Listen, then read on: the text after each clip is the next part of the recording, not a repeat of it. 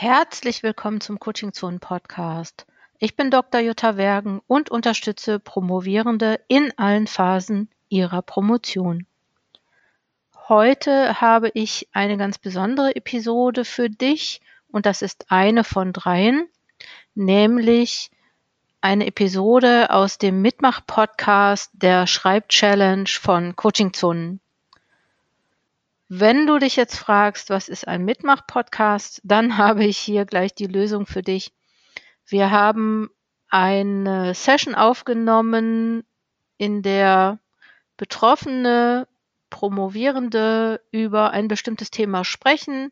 Ich moderiere das Ganze und es sind auch noch Leute aus dem Publikum da. Wir haben eigentlich so einen Themenabend sozusagen mitgeschnitten und den möchte ich dir jetzt zur Verfügung stellen. Und dieser erste Themenabend, der hat was zu tun mit dem Thema Promovieren mit Einschränkungen, mit physischen und psychischen Einschränkungen, die entweder schon vor der Promotion da waren oder die sich im Laufe der Promotion ergeben haben. Und ich freue mich ganz besonders, dass jetzt diese Episode hier auch online gehen kann. Wir haben ein paar Namen etwas oder beziehungsweise sagen wir mal so, ich habe die ganzen Namen nicht hier öffentlich gemacht zum Schutz der Promovierenden. Ich war froh, dass sie überhaupt über diese recht sensiblen Themen mit mir sprechen. Und es gibt auch äh, zu dieser Episode oder vor dieser Episode gibt es noch einen Blogbeitrag, in dem ich auch ein Buch rezensiert habe, wo es auch um dieses Thema gehen, äh, geht, äh, promovieren mit Einschränkungen, promovieren mit Behinderungen oder beziehungsweise so ganz grob auch um die psychische Belastung des Promovierens. Und ich hoffe, du hast Spaß hier mit dieser Episode. Und ich möchte mich nochmal bei allen bedanken, die daran auch mitgewirkt haben. Ich finde, das ist großartig und es wird jetzt noch zwei Episoden im Anschluss geben, die wir auch während der Schreibchallenge gemacht haben. Also abonniere diesen Podcast, äh, klick auf die Glocke, habe ich gehört, ist jetzt so. Klick auf die Glocke und was mich freuen würde, wäre natürlich auch, dass du uns ein paar Sterne dalässt im, in der Bewertung bei deinem Streamingdienst. Das würde uns sehr helfen. Und jetzt wünsche ich dir erstmal ganz, ganz viel Spaß und Erkenntnisse mit dieser Episode. Promovieren mit Einschränkungen, promovieren mit Behinderung. Okay, viel Spaß.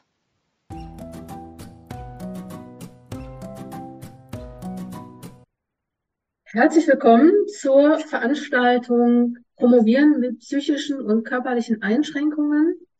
Und weil das so ein wichtiges Thema ist, machen wir das hier zusammen während der Schreibchallenge.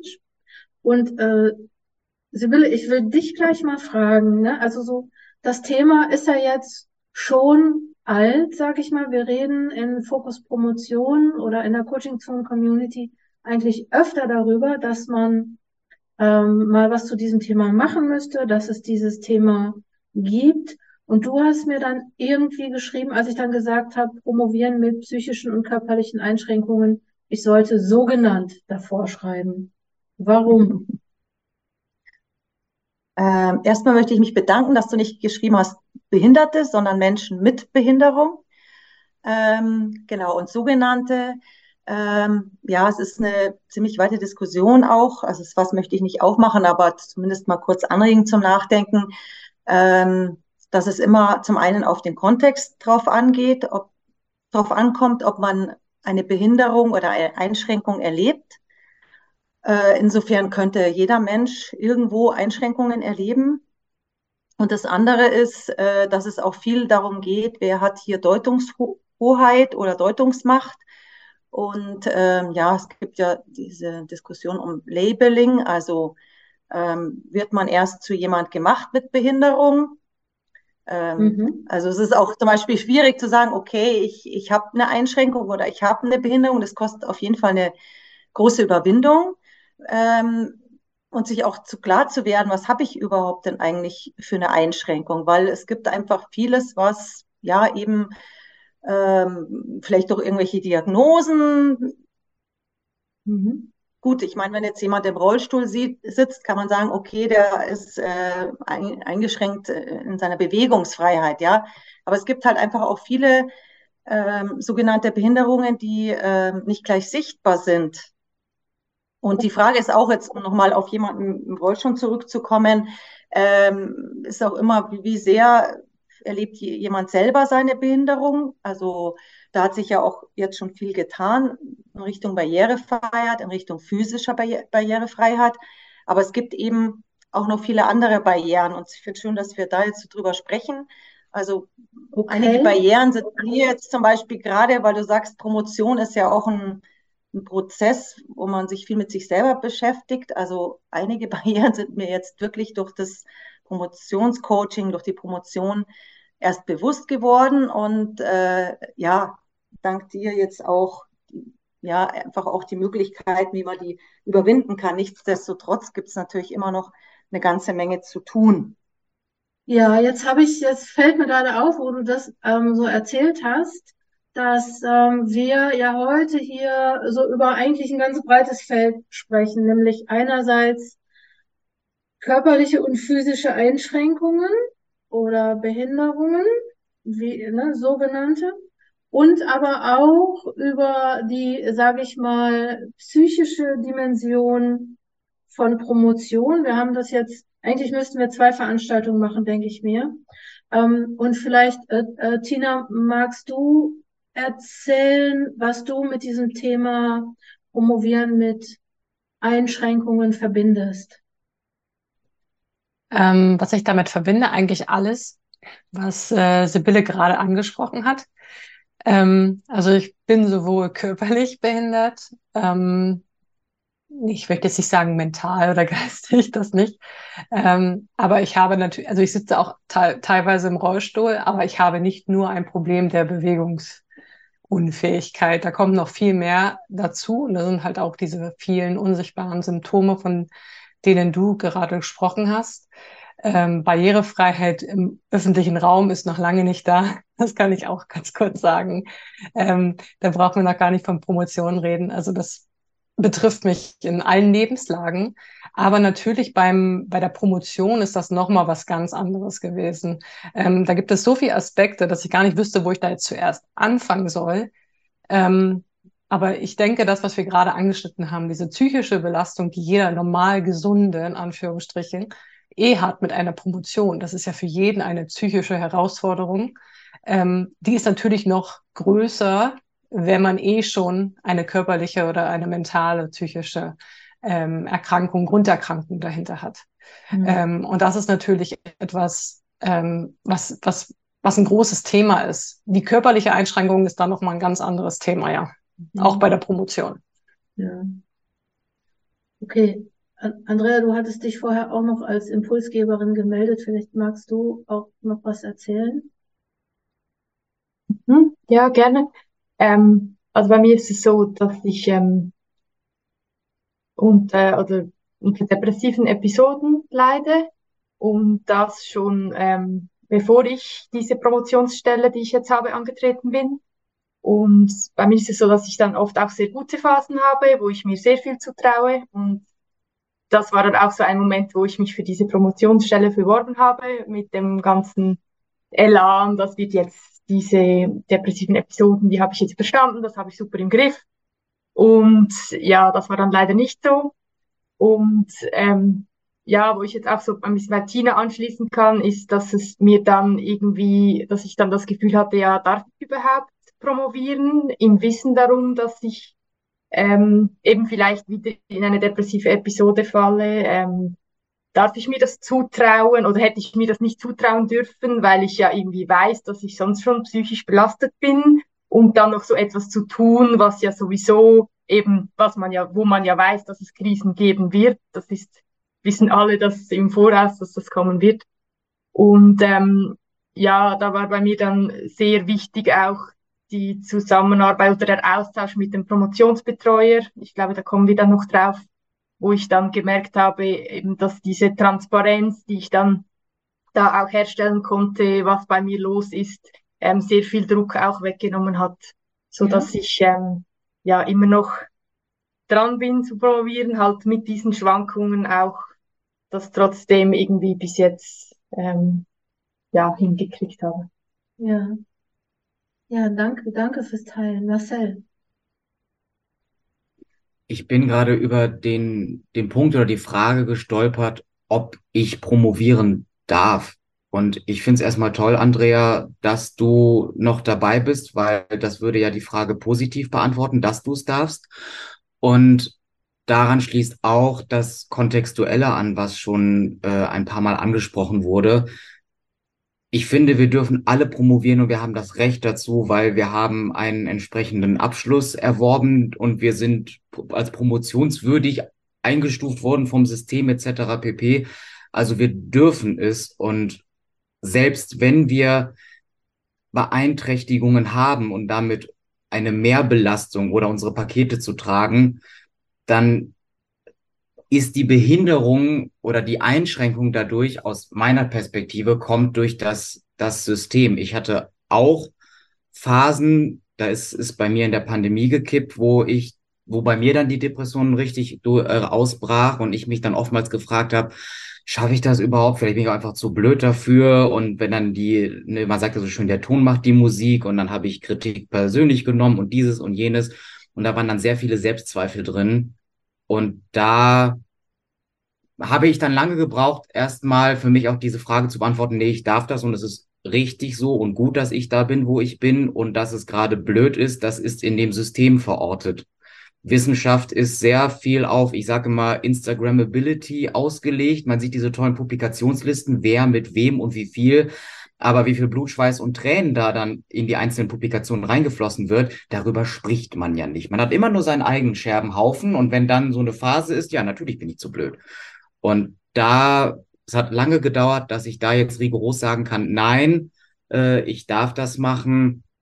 Und äh, ja, deswegen, und es kommt auf, auf den Kontext an. Und ich finde es, diese Fra mir ist es einfach wichtig, dass diese Frage, und ich kann mir gut vorstellen, dass wir nicht die einzigen sind hier in dem Kreis, die sich diese Frage stellen, bin ich dafür geeignet, kann ich das, darf ich das, egal was für Modalverb das nimmt, äh, man dann nimmt, dass man da erstmal mit einem kräftigen Ja drauf antwortet, um diese Zweifel erstmal zu zerstreuen, weil je nachdem, wie schwer dunkle Gedanken, schwere Phasen etc. pp sind, kann das richtig runterziehen.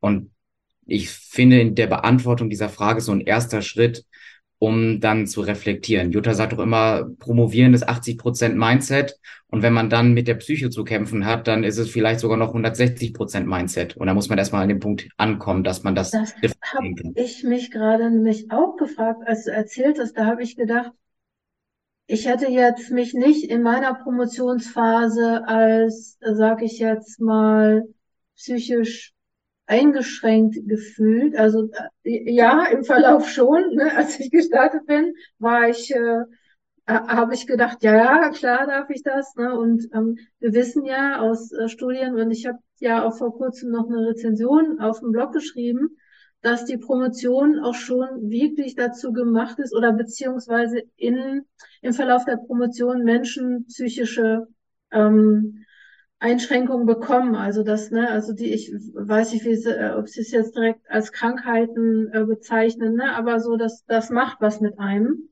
Und das, ne, so wie du sagst auch, ne, das geht ja, ich sag jetzt mal, sogenannten gesunden Menschen auch schon so, ne, diese Frage, darf ich das? Und ähm, was mir aufgefallen ist ähm, in der letzten Zeit ist, so eine Promotion ist eine Transformation ne? und nicht nur auf der Ebene der, der, der Bild, also ne, man geht da rein und hat einen Doktortitel, sondern auch so eine Transformation der Persönlichkeit und Transformation hat immer auch was mit Identität zu tun. Also alle, die in so eine Promotion reingehen, kommen anders wieder raus. Das, ne, also sie sind zwar immer noch sie selber und ich denke mir manchmal auch, wenn man das vorher wüsste, vielleicht wird man es gar nicht machen. Ne, vielleicht wird man, ich kenne eine Menge Leute, die sagen, ah, ich muss, ich mache jetzt eine Therapie, aber ich habe irgendwie Angst, dass ich mich verändere. Und ähm, ich glaube, so eigentlich müsste man sagen, ich promoviere jetzt und ich weiß, dass ich mich verändern werde. Äh, ich weiß aber nicht, ob ich das will. Bianca. Ja, ich habe gerade eben auch gedacht, die Frage sollte ja vielleicht, was ich, es gibt keine Frage, sollte irgendwie sein. Das war jetzt eine etwas unglückliche Einleitung. Aber ich fand die Frage, darf man promovieren? Ich würde die sogar noch mehr bejahen, wenn man schon, äh, weil man ja dann eigentlich nicht nur in manchen Phasen, wenn man eine konkrete äh, Krankheitsphase hat, hat man vielleicht eine verringerte Resilienz, ja.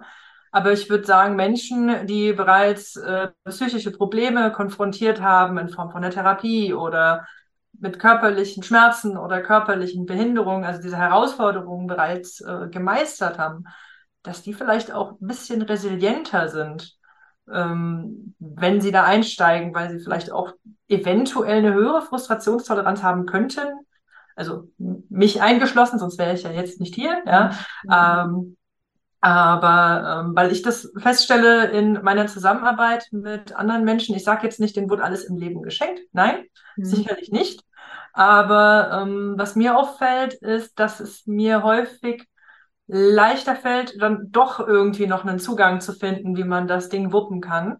Mhm. Und ich dann nicht so lange in der, sagen wir mal, Jammerphase verweile, wo alles ganz schlimm ist, sondern dann, okay, jetzt haben wir mal eine Runde gejammert und jetzt was, was kann ich denn machen? Also mhm. nicht, was kann ich nicht machen, sondern gibt es was, was ich tun kann in der Situation, jetzt nicht nur auf die Promotion bezogen. Und ich finde, das ist schon was, was Menschen, die Hindernisse bereits im Leben überwinden müssen, jeden Tag auf jeden Fall befähigt, besonders befähigt zu einer Promotion. Aber das ist natürlich nur meine Meinung hm. und mhm. meine individuelle Beobachtung.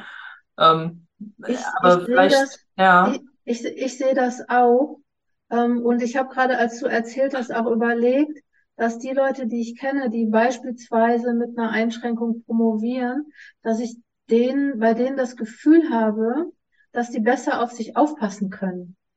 Weil die besser, ähm, weil die sagen, nee, das, ich, ich weiß, ich habe gelernt, ich darf bestimmte Dinge jetzt nicht tun, ich darf nicht zu schnell machen oder ich darf, ähm, also ich muss auf mich aufpassen. Und das ist vielleicht was, was denen bewusster ist, dass sie dann, wenn sie nicht gut auf sich aufpassen, wieder dann auch äh, in diese, ähm, in, in, eine, in eine schlechte, schlimme Situation rutschen. Mhm. Sibylle. Ja, da möchte ich gern anschließen. Also ähm, ja, wenn es jetzt zum Beispiel um Ressourcen geht, also ich glaube, dass man sich einfach so, wenn man schon mal bis zur Promotion gekommen ist, mit all den Hürden und Hindernissen, hat man sich schon so einen Art Ressourcenkoffer zugelegt, nennen wir es mal so, oder schon einiges erlebt. Also das ist ja nicht nur so, äh, wie Tina auch oder andere gesagt haben, man hat ja nicht nur eine Einschränkung, sondern da kommt ja vieles zusammen. Also man spricht auch von Mehrfachdiskriminierung. Und äh, das fängt ja schon an bei struktureller Gewalt. Also ich musste mir zum Beispiel Sprüche anhören lassen, wie äh, was sie studieren, das steht doch nicht jedem zu. Wo kommen wir denn da hin? Glücklicherweise kenne ich die Gesetzeslage und weiß, dass, äh, dass ich studieren darf. Und zumal, wenn ich jetzt auch die Noten bringe und, und äh, mir das erarbeitet habe. Und äh, ich meine, das ist ja noch das andere, ja. Also ich, äh, genau, und wenn ich das ist aber wieder das mit dem Mindset. Also das kommt nicht von allein, dass ich mir denke, so ja, es steht mir zu, sondern äh, das ist halt wirklich hilfreich. Das, das kommt ja auch, bis du später nochmal ansprechen, was braucht's denn dazu? Und da finde ich halt diese Community eigentlich toll, dass man Leute hat, es hat nicht jeder den gleichen Weg, ja. Aber man kann sich austauschen und sieht, okay, es gibt verschiedene Hürden und es gibt aber auch wahnsinnig viele Möglichkeiten, diese Hürden zu überwinden. Und wenn ich selber gerade nicht die Fantasie habe oder die Ressource, dann weiß ich, da sind andere, die mich unterstützen oder die mir sagen, wie ich an Ressourcen komme. Also mhm. sehe ich auf jeden Fall auch so äh, äh, wie du, Jutta, dass man mehr auf sich schaut, aber ich denke auch, dass man wirklich auch Strategien entwickelt und dass man auch wirklich auch zumindest kann ich jetzt für mich sprechen, wenn ich ein Ziel habe, dass ich das dann auch verfolge. Also ich, ich stehe dafür ein, ich will das auch wirklich und ich kämpfe dann auch dafür. Mhm. Was mich interessieren würde, und, und, ihr könnt alle gerne mitdiskutieren, meldet euch ruhig. Ähm, ähm, Andrea, du hast gerade gesagt, du konntest mit deiner Promotionsbetreuung drüber sprechen. Äh, was mich interessieren würde, ist schon, wie, wie reagiert da die Umwelt auch? Also so wie, wie war das vielleicht, ähm, dass das auch, also, also ich, ich stelle mir so vor, ich habe echt so manche Sachen nicht so viel Ahnung. Ich kann mir so vorstellen, dass natürlich erstmal ein schwieriger Schritt ist, selber zu erkennen, okay, mir geht's nicht gut, da ist irgendwas, da läuft irgendwas schief, ich muss irgendwas tun. Oder, ne, also so zu akzeptieren vielleicht auch. Das ist ja nicht so was, man wacht auf und sagt, okay, äh, ich bin jetzt eingeschränkt und ich, ne, sondern man so, das, das, glaube ich, stelle ich mir total schwierig vor, also das zu akzeptieren. Und der nächste Schritt, den ich mir noch viel schwerer vorstelle, ist, damit rauszugehen und zu sagen, ähm, ne, so Marcel sagt ja gerade, ne, so dass es, dass das System Hochschule gar nicht dafür gemacht ist, ähm, Menschen ja aufzunehmen. Es sollte, es sollte so sein, ne, aber äh, so gerade ähm, in der Promotionsphase wird die Luft ja auch dünner, ne? Die Konkurrenz wird größer und auch so das, was man braucht, um wissenschaftlich zu bestehen. Ähm, und das ist ja auch ganz viel, glaube ich, ja, ja, sagen wir so, das sind einerseits Fakten, das sind Drittmittel, das sind Publikationen, das sind Tagungsbesuche, das sind Vorträge, das sind äh, Argumente auf, in Kolloquien, ähm, ähm, äh, wie heißen nochmal, ähm, Gesellschaften, äh, Fachgesellschaften. Wie geht man damit um? Mag da jemand noch was zu erzählen, wie, wie das so geht? Oder was euch passiert ist? Oder wie, was denen, die ihr kennt, passiert ist? Andrea. Ja, also ich kann da gerne etwas dazu sagen, weil ich ähm, weil ich eigentlich froh gewesen wäre, ich hätte jemand gekannt, der so in dieser Situation war und der hätte mir gesagt, es ist vielleicht alles gar nicht so schlimm und es ist mir auch klar, dass das ähm, dann auch von Betreuungsperson zu Betreuungsperson wahrscheinlich verschieden ist. Ähm, ich hatte das Glück, dass ich ähm, bei meiner ersten depressiven Episode schon gute Erfahrungen gemacht hatte, damit das auch, also ich meine, ich habe nicht alle Details natürlich ähm, erzählt, aber relativ offen. Irgendwann konnte ich nicht mehr arbeiten, dann war es einfach so klar, ich kann nicht mehr zur Arbeit gehen, dann ich musste irgendwas tun. Und klar hätte ich mich einfach krank schreiben können, ohne zu sagen, was los ist, aber irgendwann habe ich dann gemerkt, das ist für beide Seiten extrem belastend. Das habe ich dann auch bei meiner Chefin damals gemerkt.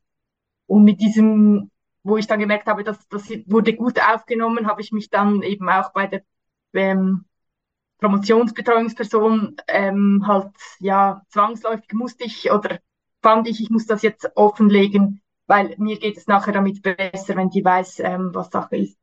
Mhm. Und ähm, ja, er war sehr betroffen und das hat mich dann auch eigentlich ähm, ja, ich hatte das nicht erwartet. Ich hätte eben eher erwartet, dass er sagt, ja, aber und jetzt promovierst du noch und ah, wie sollen wir denn das schaffen oder so und wie lang fällst du jetzt aus? Aber er war einfach sehr betroffen, auch mich irgendwie, ich konnte durfte dann am Anfang auch alles schriftlich machen, damit ich nicht in die eins zu eins Situation gehen musste und konnte dann ähm, irgendwann ein Gespräch auch mit ihm machen, wo ich mich dann besser gefühlt habe und das, das ist mir einfach alles sehr entgegengekommen, eben dass ich die Kommunikationsart wählen durfte, ähm, dass ich gemerkt habe, eben er ist erstmal betroffen und er möchte erstmal einfach, dass mir besser geht und es ist ihm eigentlich egal, ob ich die Promotion mache oder nicht in diesem Moment. Und klar möchte er, dass ich es mache, aber einfach, um auch mich zu stärken. Und das waren einfach auch in dieser sehr schwierigen Situation sehr gute Zeichen. Und ich habe auch eben wirklich gemerkt, dass für die Personen auf der anderen Seite diese Transparenz einfach wichtig sind, weil er, er hat es auch, er hat es nicht gekannt. Er wusste, hatte noch nie mit jemandem gesprochen mhm. in einer ähm, depressiven mhm. Episode. Und mhm da ist sehr viel Hilflosigkeit und war, er war sehr froh, dass ich ihm ein bisschen Anweisung gegeben habe, wie wir jetzt die Schritte auch machen. Das konnte ich mit meiner Therapeutin auch besprechen, wie so Schritte jetzt gehen können. Das war ja sehr, sehr hilfreich für mich. Ja, danke. Marcel. Ja, ich weiß gar nicht, wo ich anfangen soll. Also, es ist auf jeden Fall richtig und wichtig, was du gesagt hast, Jutta, erstmal das zu akzeptieren, ist ein sehr großer Schritt gewesen. Also zumindest bei mir. Bei mir ist es in der Pandemie gekippt und dann hat es angefangen mit einer Angstattacke und dann daraus hat sich eine Angststörung entwickelt. Und da musste ich dann erstmal akzeptieren, ne, ich habe zwar von vorher auch das Mathestudium irgendwie hinbekommen, auch wenn das hart war und das kriege ich ja auch noch hin. Und da war dann der Punkt, nee, ich, ich, ich, ich kriege krieg es nicht mehr hin. Ich habe wirklich körperliche Abwehrreaktionen gehabt, wenn ich ein Statistikbuch aufgeschlagen habe. Ist ein bisschen schwer, wenn man quantitativ promoviert.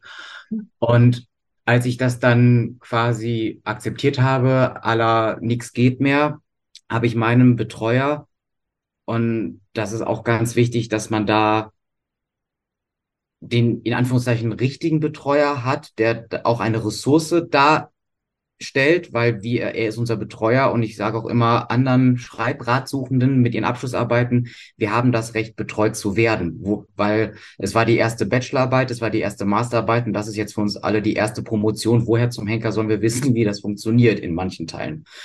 Und da habe ich dann aller Do or Die ihm eine lange Mail geschrieben, wo ich dann mit offenen Karten gespielt habe und dann auch geschrieben habe, es geht nicht mehr und ich muss jetzt erstmal gucken.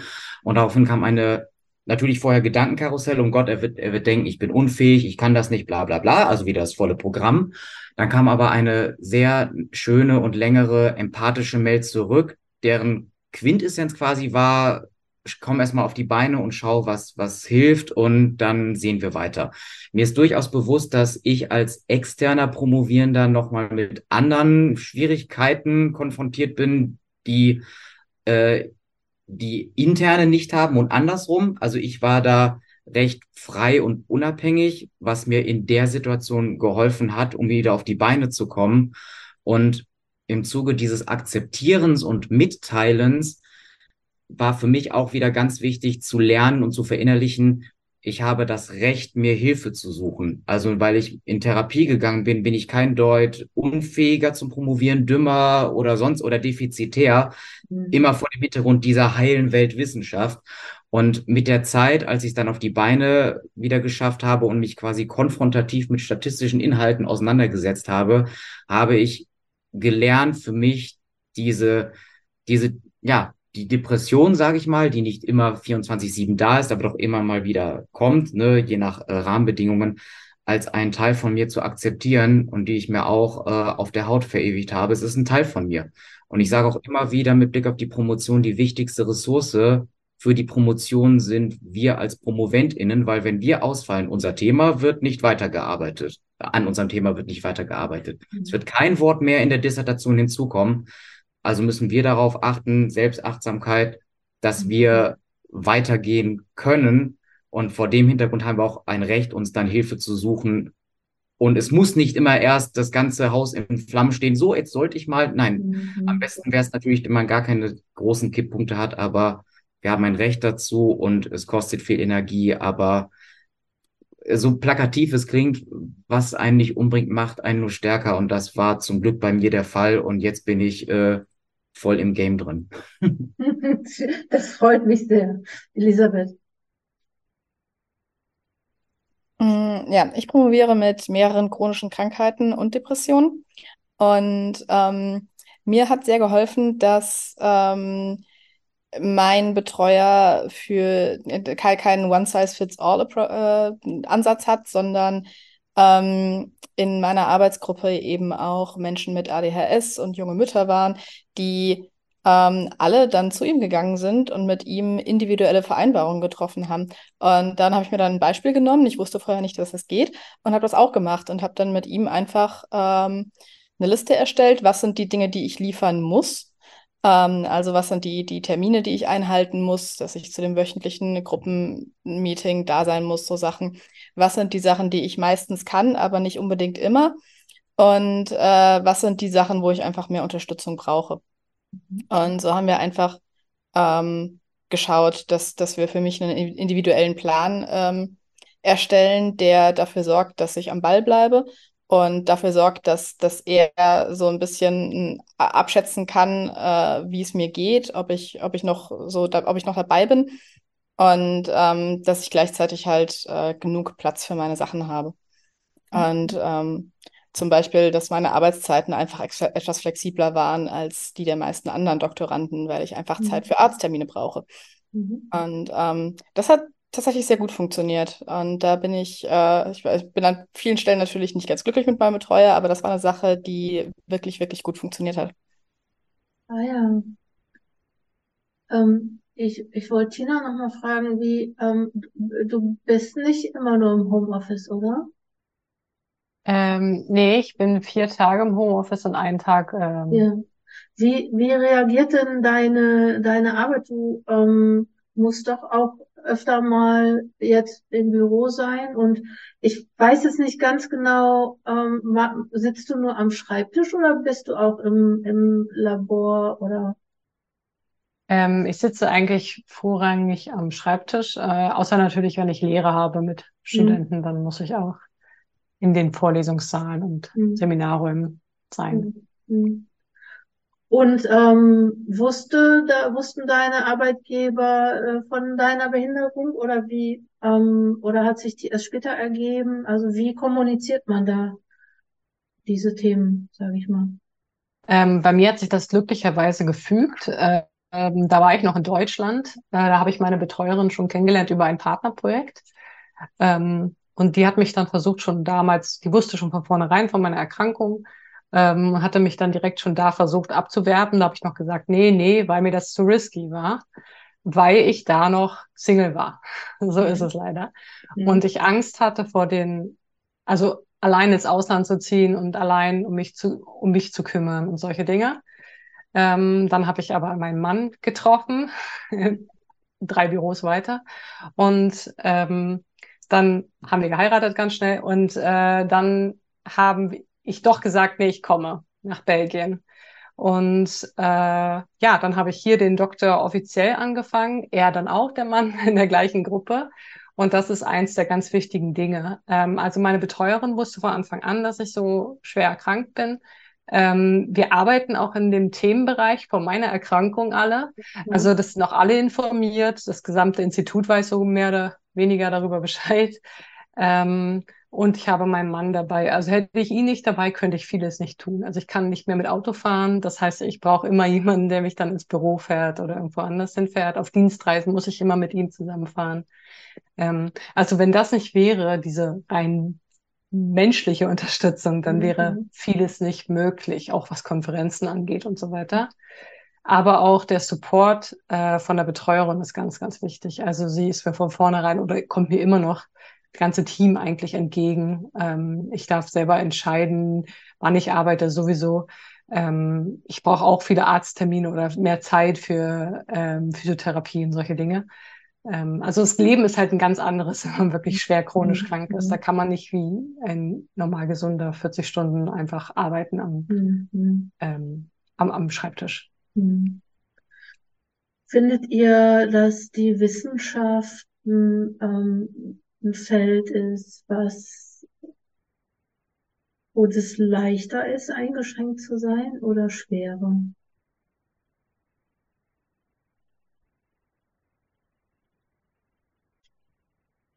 Sibylle.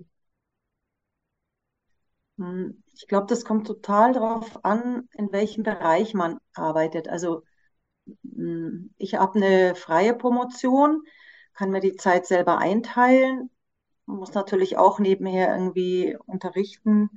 Äh, glücklicherweise kann ich das virtuell. Das heißt, ich bin wirklich sehr flexibel, was mir zugute kommt. Also ich habe auch eine chronische Krankheit, wo ich einfach öfters mal eine Pause brauche.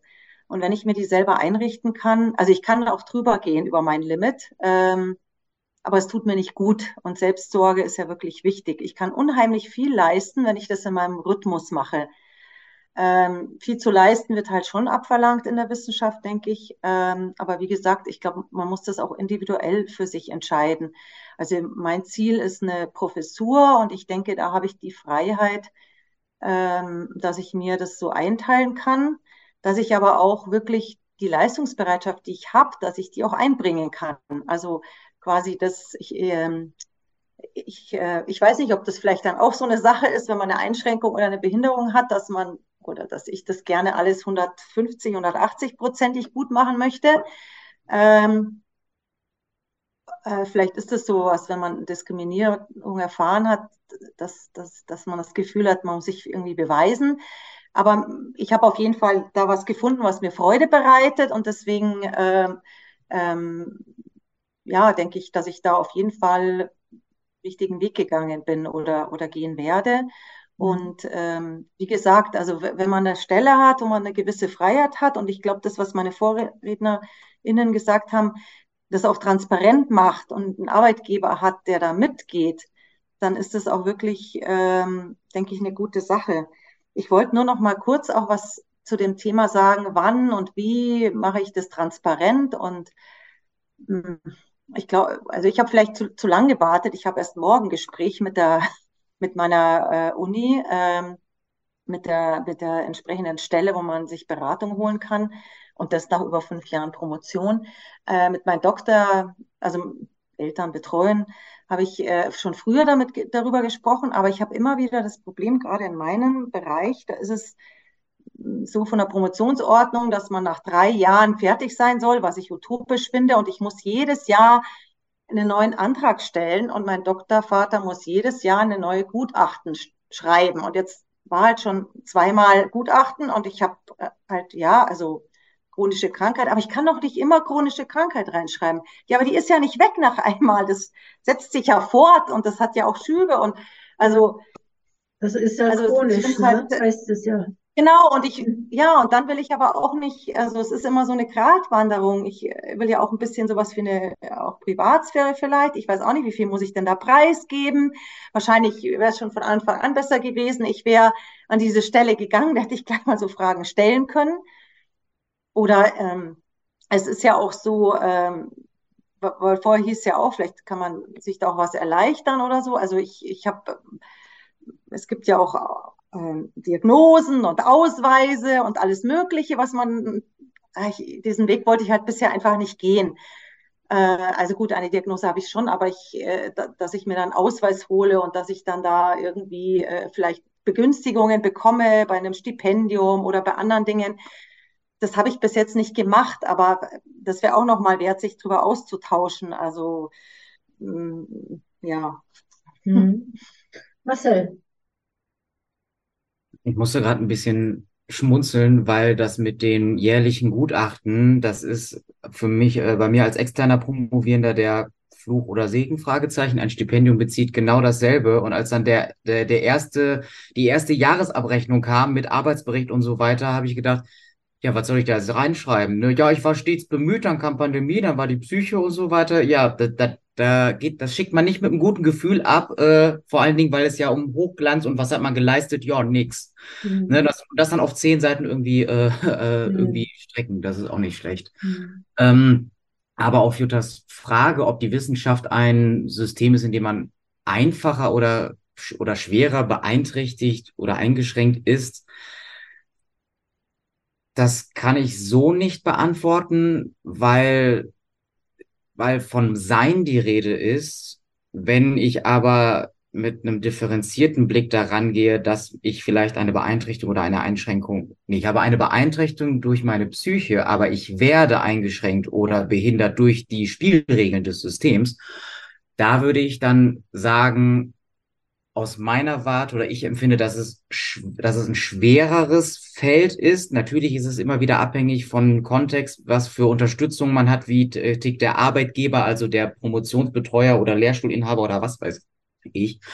Aber die, das System an sich oder ich sag mal, in, ne, man hat in vielen Bereichen Fachkräftemangel, das hört man immer, aber in der Wissenschaft hört man das irgendwie nicht. Das ist dann vielleicht in so manchen Kreisen, ja, wir müssen die exzellente Wissenschaft und so weiter, mhm. wir müssen dies und jenes machen, aber in der Wissenschaft gibt es keinen Fachkräftemangel, weil da gibt es so viele. Ja, eben, also wenn ich bedenke, mit wie viel Elan und Enthusiasmus ich da reingegangen bin, vielleicht auch mit Naivität als Erstakademiker-Kind, mhm. ohne zu wissen, wie das System funktioniert, wie die Spielregeln sind, bin ich da irgendwie wie so ein äh, Harry Potter Zauberschüler durch die Tür gegangen, habe dann die das hinter den Kulissen mitbekommen und sagen wir so, äh, meine Lust und Laune dort irgendwie Fuß zu fassen, die ist äh, im Laufe der Jahre sehr verlustig gegangen, aber ich bin damit völlig im Reinen. Und wenn man dann da noch besonders zu strugglen hat, weil man sein Paket zu tragen hat und dann, ich sag mal, fällt auf dem Wissenschaftsfeld, ne, dann wird ein, ein neuer einfach nachrekrutiert. Da gibt's da jemanden Motivierten, der hat dann irgendwie einen 1-0er-Schnitt und hey, willst du nicht und so weiter, das ist doch ein tolles Thema. Das ist auch wieder kontextuell abhängig, wie die äh, Betreuenden ticken. Aber das System ist auch sehr viel auf Ausbeutung ausgelegt mit äh, kumulativen Promotionen, wo dann die Leute ihren Namen noch draufklatschen und ne, alles immer relativ, aber in ich würde sagen, dass es nicht wenige gibt, die dann in diese Richtung gehen, äh, promovierende, ja, das ist Publikationsvieh. Und mhm. wenn man dann eben fällt, weil die Anstrengung zu viel wird, dann kann man ja den nächsten nehmen, der total motiviert ist, der mhm. irgendwie zum Thema fasst. Vielleicht tue ich dem System oder manchen im System auch gerade Unrecht, aber meine Erfahrungen und Einschätzungen der vergangenen Jahre waren, dass es da auch sehr viel auf Output-Orientierung geht. Also quasi, ähm, ach, wie hieß es heute? Ah, Ergebnisorientierung statt Prozessorientierung, ne, der winkt mit dem Zaunfall zum Workshop. Prokrastination ist damit auch gegeben. Und das fand ich dann erst sehr traurig und desillusionierend. Und mittlerweile habe ich es für mich akzeptiert und weiß ja, was ich will und warum ich das mache. Mhm. Aber die Spielregeln sind sehr äh, nicht gerade förderlich, wäre jetzt meine Bewertung da. Naja, und da könnten wir ja uns noch länger drüber unterhalten, weil manche Leute gehen ja, ich sag mal, gesund in das System, ne? So, und kommen nicht gesund wieder raus. Theresa. Ähm, ja, wir hatten ja jetzt schon zwei Sachen, die ich ganz wichtig finde. Ähm, das eine war, was Sibylle ganz am Anfang gesagt hat, also wer bestimmt eigentlich, ob ich eingeschränkt oder behindert bin. Und für viele, also so habe ich es zumindest erfahren, im, im Wissenschafts- Zirkus ist das sehr abhängig eben von dem, äh, von diesem Ausweis. Und wenn du diese Karte nicht hast, äh, dann zählt das nicht. und das, damit wurde ich sehr häufig konfrontiert und ich leide an der chronischen Erkrankung, wo es in Deutschland sehr schwierig ist, dass man das anerkannt bekommt. Ähm, und ja, also das, das ist halt auch sowas, ne? Also wo man, womit man dann zu kämpfen hat. Und das andere ist das, was Marcel auch gesagt hat, ähm, dass man gerade als Person, die aus einem nicht akademischen Haushalt kommt und die dann auch noch an, ähm, an einer Erkrankung oder an einer Einschränkung leidet, ähm, einfach doppelt ähm, doppelt schlecht, äh, schlecht dran ist. Mhm. ja. Mhm. mhm. Danke. Bianca. Ähm, ja, ähm, du hattest ja vorhin gefragt, kann, kann man irgendwas selber tun? Und äh, zum Beispiel an dem Lehrstuhl, wo mein Betreuer sitzt, ist es beispielsweise üblich, dass man kumulativ promoviert. Und dann ist man aber auch da angestellt, hat eine 50-Prozent-Stelle. Wahrscheinlich arbeitet man wahrscheinlich während des Semesters sowieso 120 Prozent und hat dann nur in den Semesterferienzeit. Ist ja sehr häufig so, dass das gleich so eingebaut ist. Also das, was der Marcel vorhin beschrieben hat, das kriege ich auch von allen Seiten mit, auf jeden Fall. Und ich promoviere ja extern. Mhm. Und irgendwann habe ich zu ihm gesagt, dann wollten die nur so A-Grade Journals und drei Stück und so und so viel und überhaupt und sowieso. Und dann, ja, genau, was Und äh, sehr enthusiastisch. Und dann habe ich irgendwann gesagt, irgendwann letztes Jahr hatte ich so einen Tiefpunkt, da habe ich gesagt, gute, Entschuldigung, komme aus Hessen, ähm, kann ich bitte eine Monographie schreiben?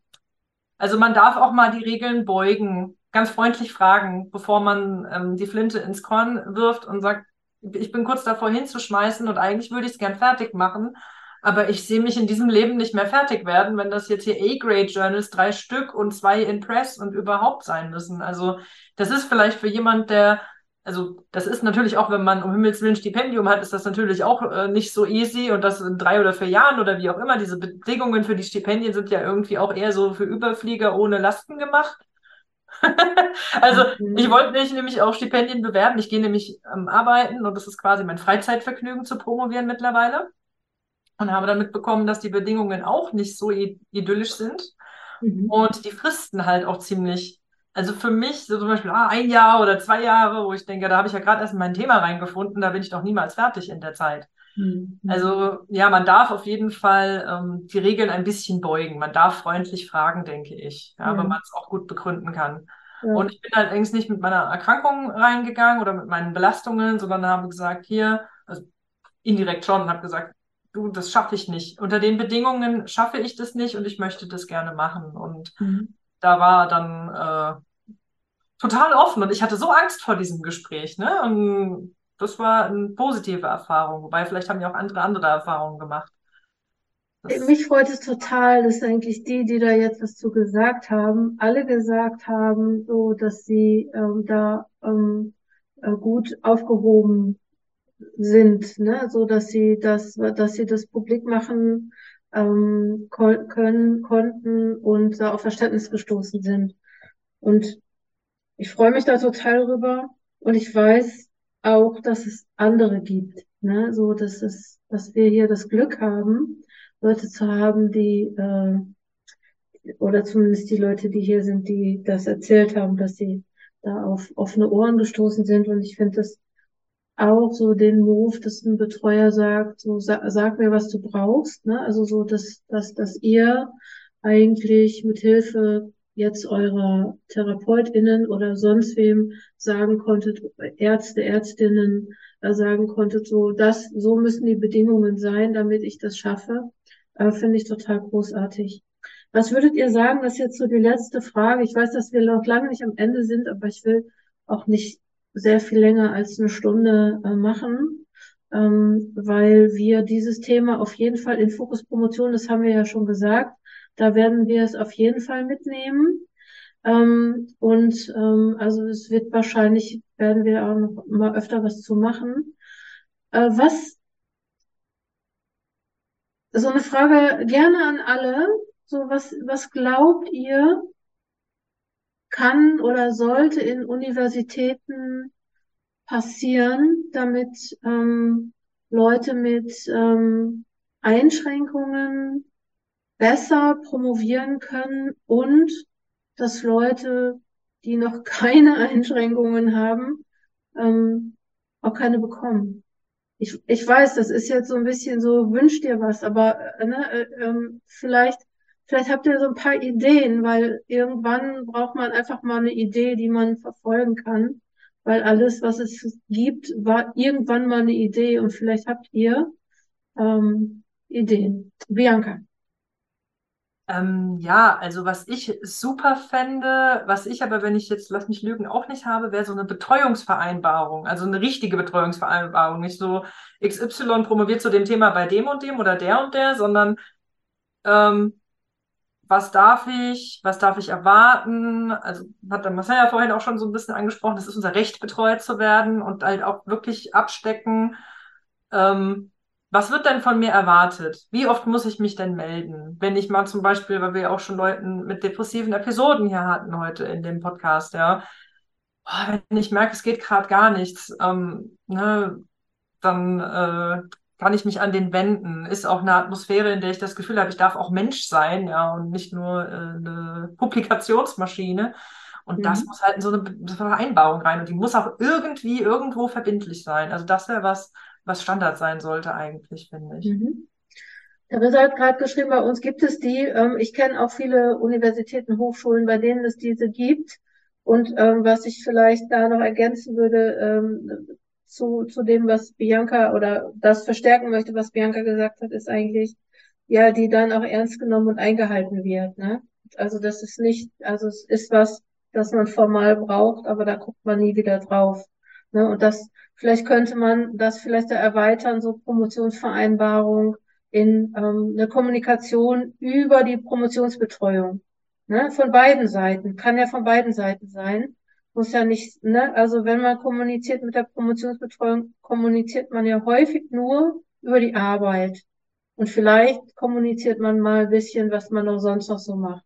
Eine Tagung fahren oder Karriere. Aber dass man über die Betreuung ähm, kommuniziert.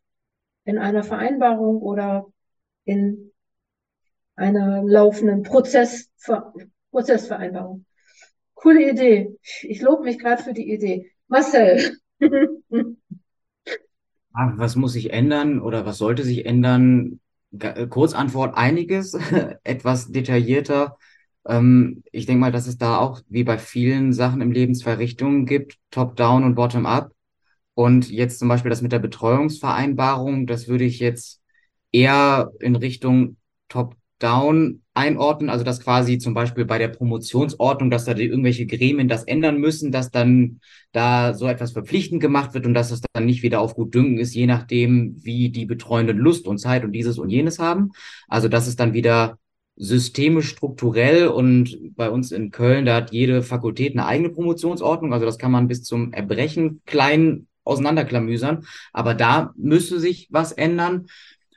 Und gleichzeitig denke ich, und das ist dann eher etwas, was dann bottom-up zugesprochen werden könnte, es bräuchte, es bräuchte eine, eine, zum, okay, das ist auch top-down, zum einen Enttabuisierung dieser Thematiken und damit einhergehend, ich sag mal, eine, eine Vermenschlichung des Promovierens. Wir sind ja keine promovierenden Maschinen, sondern auch wenn wir da in der Rolle als Promovent, Doktorand, wissenschaftlicher Mitarbeiter, Lehrender gerade agieren, sind wir ja trotzdem immer als, als vollumfängliche Menschen dazu gegen und haben dann unsere Pakete, zwar in anderen Rollen, aber hintergründig, die sind da.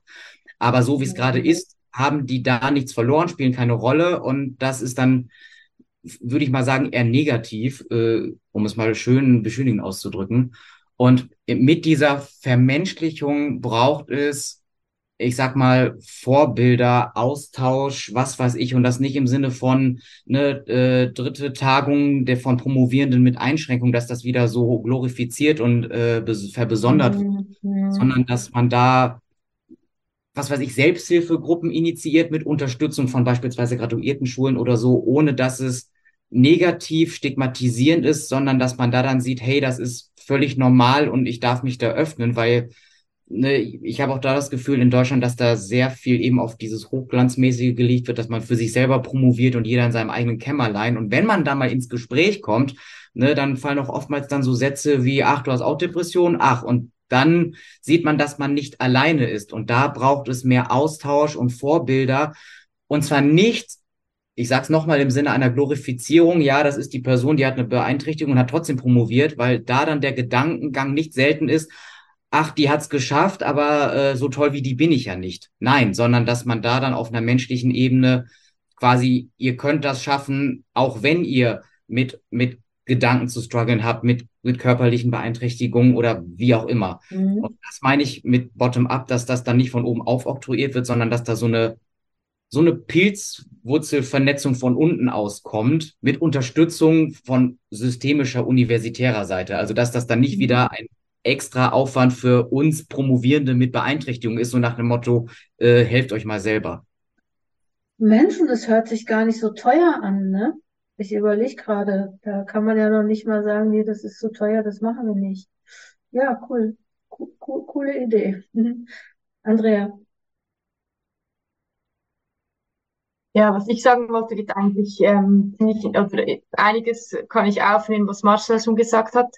Ähm, ich habe jetzt einfach so von mir aus überlegt, was hätte mir geholfen und das wäre eben gewesen, die Enttabuisierung zu wissen. Es gibt ProfessorInnen, die haben auch depressive Episoden ab und zu. Ich glaube, alles, was ich immer gehört habe, ist, die hat eine Depression, die ist in der Klinik und die kommt nicht mehr oder die hat das nicht geschafft oder die musste jetzt aufhören oder die hatte das auch und dann aber ist es schief gegangen.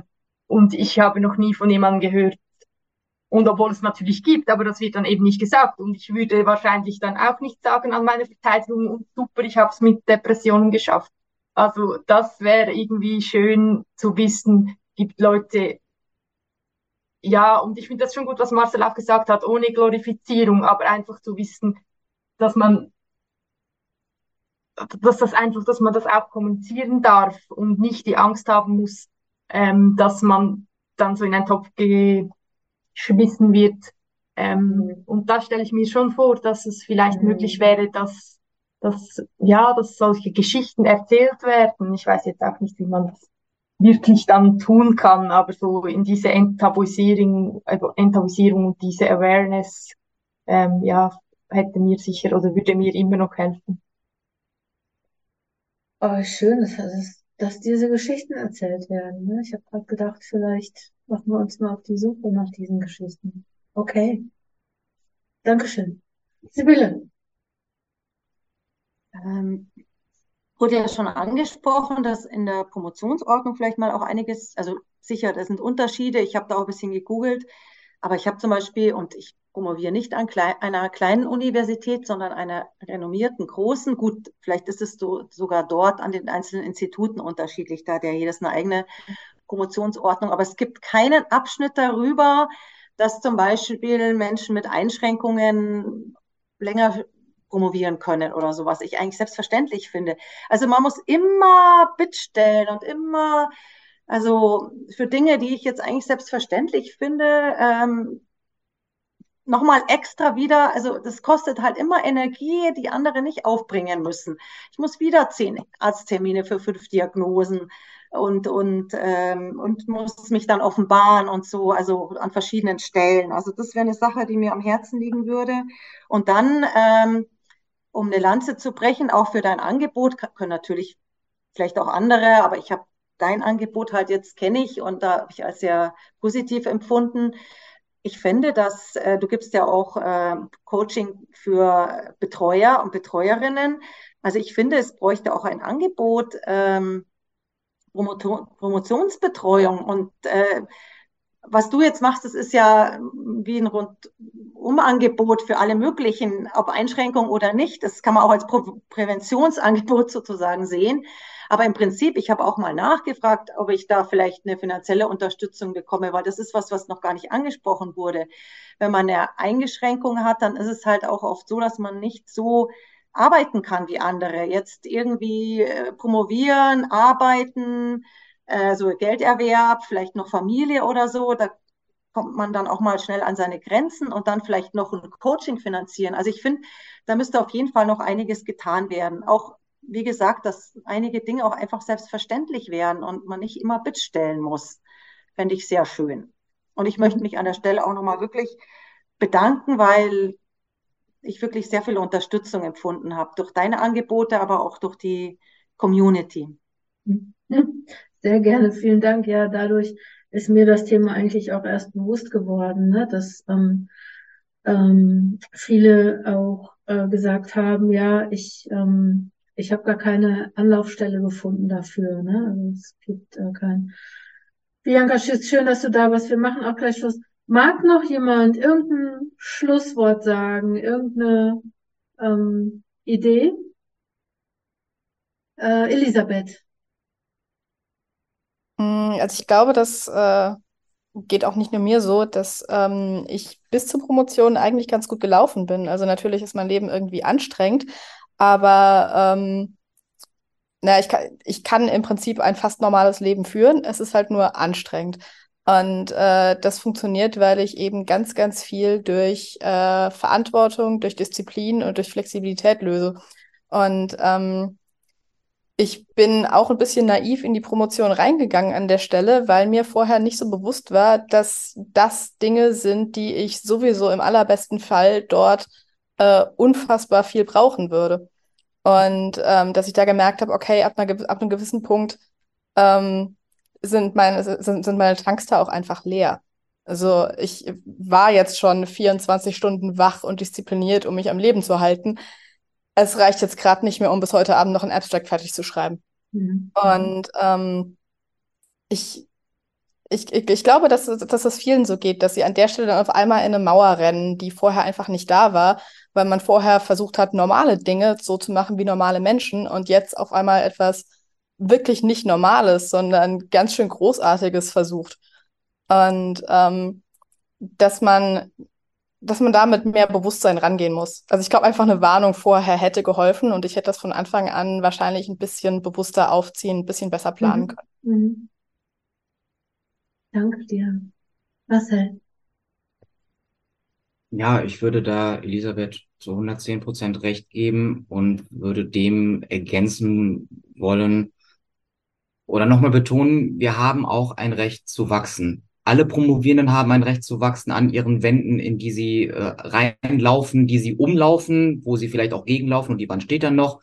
Ne? Also ist äh, irgendwann wird ein, wird in neun von zehn Fällen dieser Punkt kommen, wo dann Strategien nicht mehr helfen. Das kann eine Angstattacke sein oder man merkt dann irgendwie, okay, es geht nicht mehr und Ne, das ist dann kein Defizit von, von uns Promovierenden. Oh mein Gott, jetzt ist da wieder die Depression und ich äh, kann jetzt gerade nicht. Nein, wir dürfen daran wachsen. Das finde ich ganz wichtig und das ist eine Ressource.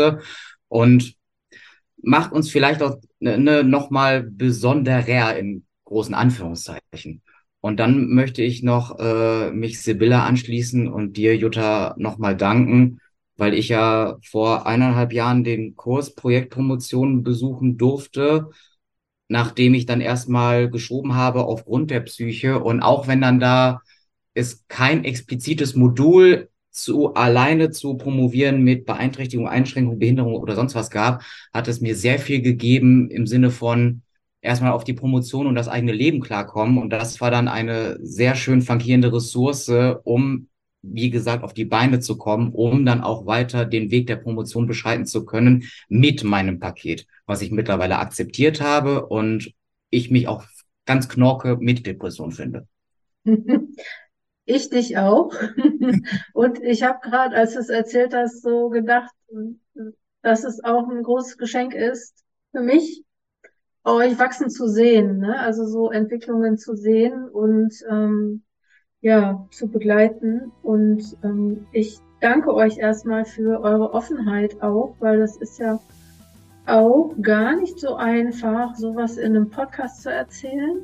Also das, ähm, vielen Dank, dass ihr das Thema jetzt auch noch mal mehr in die Welt gebracht habt und die Welt und die Hochschule, Universität, die Wissenschaft, würde ich mal sagen, wird von uns hören.